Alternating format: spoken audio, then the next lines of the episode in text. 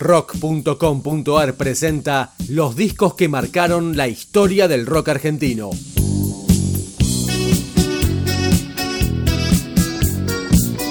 Hoy, Gulp de los Redondos.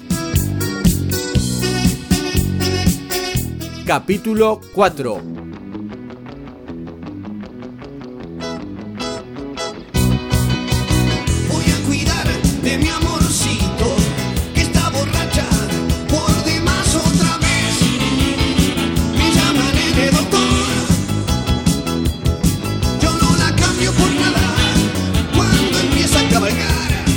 Cuentan los historiadores que de esa primera edición de Gulp se fabricaron 2.000 ejemplares entre discos y cassettes. Posteriormente se hicieron 4.000 más y por supuesto todos en forma artesanal.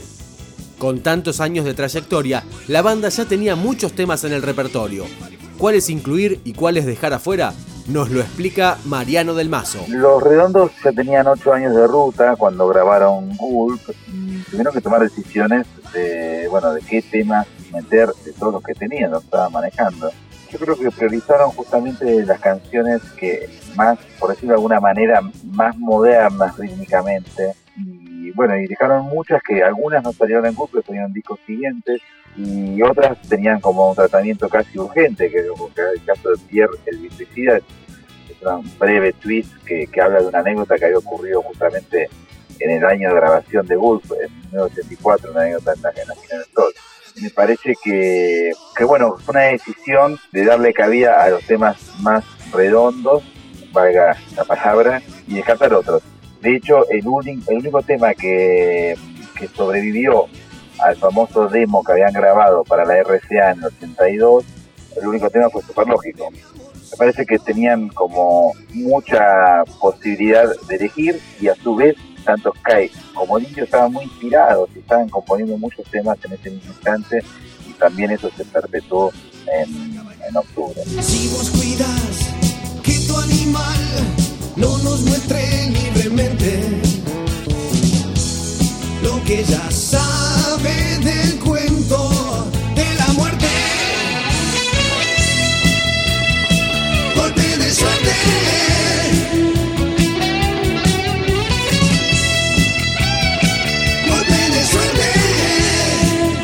Por supuesto que nunca quedarían todos conformes. Así recuerda su decepción el periodista Marcelo Govelo. Yo me acuerdo cuando, cuando, cuando salió Gulp, tengo recuerdo eh, patente de la primera salida, ¿no? La, primera edición, inclusive me acuerdo del, olor a plasticola o a pegamento que tenía el, disco, porque lo fuimos a comprar, eran discos que, que, fue una edición casera, casi te podría decir.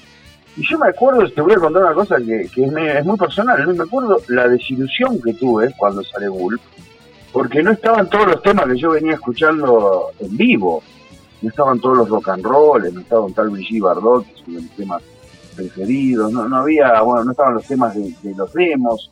me acuerdo que le pregunté, ¿no? Al indio, yo en esa época tenía, eh, tenía mucha relación con ellos por, por el tema de la revista Carlos y Peces, que se escribía ahí, y me acuerdo que dijeron, no, no, queremos, queremos que el disco refleje lo que estamos haciendo ahora, en el, 85 creo que era, en el 85, ¿no? Los temas más viejos. Entonces dejaron muchos temas que eran hits, o hits entre comillas, pero viste, los más festejados, ponerle eh, los más viejos, y los dejaron de lado dándole, dándole lugar a los más nuevos. Ese yo sé pero bien, de primera mano, que fue un poco, por lo menos uno de los criterios, después, bueno, ellos habrán elegido los que les parecían mejores, obviamente, pero eh, quedaron muchísimos, pero muchísimos temas afuera, eh, como para hacer un, disco distinto, totalmente distinto, ¿no? Hay van los machos para consumar una hermosa dotación vital,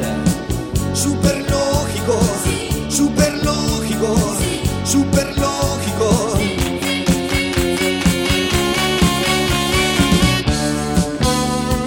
una vez fabricado el disco, cómo difundirlo, el boca a boca, las grabaciones pirata, las relaciones con algunos periodistas clave.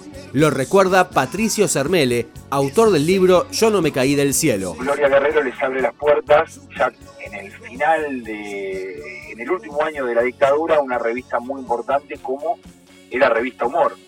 Gloria Guerrero era la, la, responsable, si se quiere, o una de las responsables de, la sección Cultura Espectáculos o Rock o lo que fuera, Cultura Joven, como se la quiera llamar, eh, y le abre las puertas a ese medio.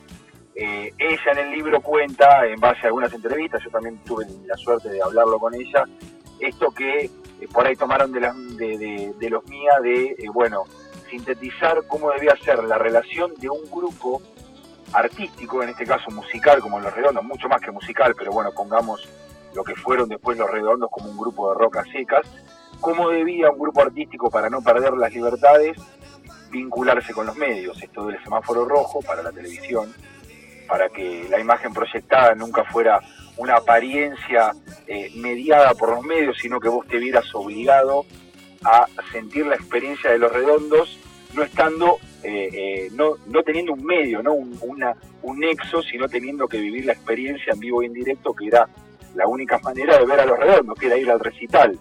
No había otra manera, digo, no existía, no había internet, no había YouTube, no había nada, salvo algún cassette pirata que uno podía conseguir en, Parque Rivadavia o alguna disquería rara de La Plata, no había manera de saber quién era el Indio Solar y qué eran los redondos.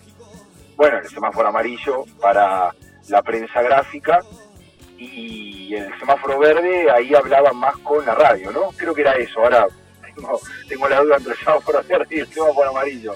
Pero bueno, era una manera de decir de qué manera nos tenemos que relacionar. Prohibido una cosa, precaución en otra y adelante con otra.